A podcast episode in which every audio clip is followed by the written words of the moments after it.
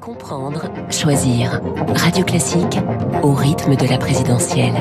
Il est 7h23. Bonjour David Doucan, bonjour David Abiker. Bonjour, François. L'info politique avec vous, David Doucan, rédacteur en chef euh, du service politique du Parisien. Anne Hidalgo continue de battre euh, la campagne comme si de rien n'était. Elle est pourtant scotchée à 2% dans les sondages, parfois moins.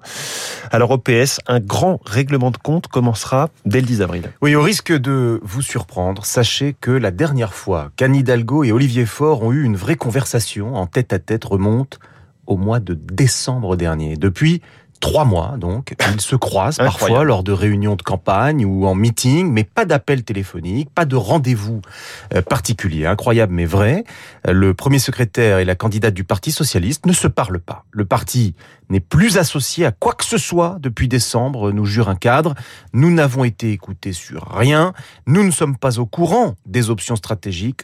On est bon qu'à payer. Fin de citation. Rappelons, en effet, qu'en dessous euh, de 5% euh, à l'élection présidentielle, les frais de campagne ne sont pas remboursés. La note euh, s'annonce donc salée pour le PS, Oui. voire fatale sur un plan financier. Alors le parti se plaint d'une candidate isolée et qui n'écoute rien. Qu'en dit l'équipe de campagne? La toute petite équipe de fidèles autour de d'Anne Hidalgo dit tout le contraire. En gros, c'est la faute du PS. Comme tout le monde, ils anticipent une énorme claque, puisque désormais, dans le baromètre Ipsos pour le Parisien, Anne Hidalgo fait jeu égal avec Philippe Poutou et dépassée par Jean Lassalle. Donc, il s'agit de chercher dès maintenant un bouc émissaire. Alors, il cible, euh, comme l'avait fait Ségolène Royal il y a 15 ans, un parti socialiste qui aurait tout fait pour lui mettre des bâtons dans les roues, qui serait au fond le vrai responsable du désastre. À ceci près euh, que pour Royal en 2007, ce n'était pas entièrement faux.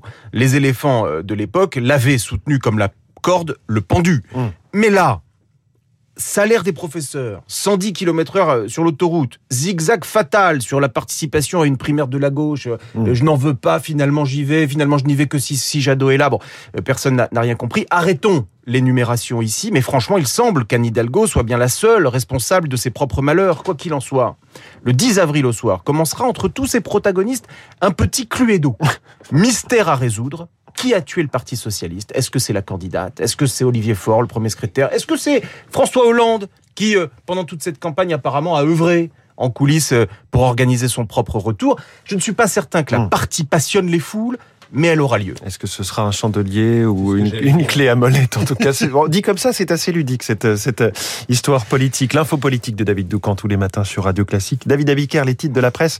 Ce matin à la une, essayons de faire simple. Pas facile de faire simple si j'en crois l'opinion qui titre la simplification grande oubliée de la présidentielle. Autrement dit, dans leur programme, les candidats se moquent éperdument de simplifier les normes et les réglementations.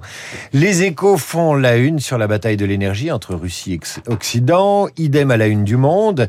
Gaz, diesel, les pièges de la dépendance européenne. Poutine facture le gaz en roubles, titre la tribune.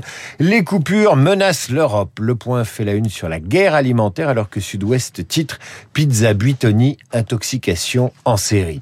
Passeport et carte d'identité, ça coince. Le Maine Libre s'inquiète des délais de plusieurs mois pour faire des papiers d'identité.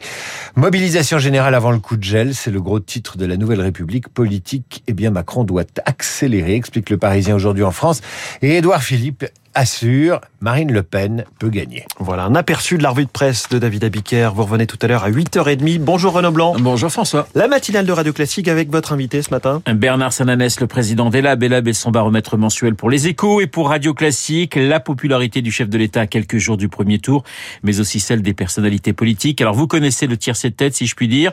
Édouard Philippe, Marine Le Pen et Nicolas Sarkozy. Bernard Sananès et cet autre sondage sur la réforme des retraites, une réforme qui, vous le verrez, divise les Français. Le président d'Elab, mon invité. 8h15. Attention, un sondeur peut en cacher un autre. Dans les spécialistes, Bruno Jambard, le vice-président d'Opinionway, pour cette fois notre sondage sur les intentions de vote au premier et au second tour, qui monte, qui descend à un peu plus d'une semaine du scrutin. Réponse 7h40, juste après le journal de Charles Bonner. Vous n'oubliez pas Esprit Libre à 8h45, Esprit Libre avec autour de Guillaume Durand, Cécile Cornudet des Échos et Alexis Brézé du Figaro.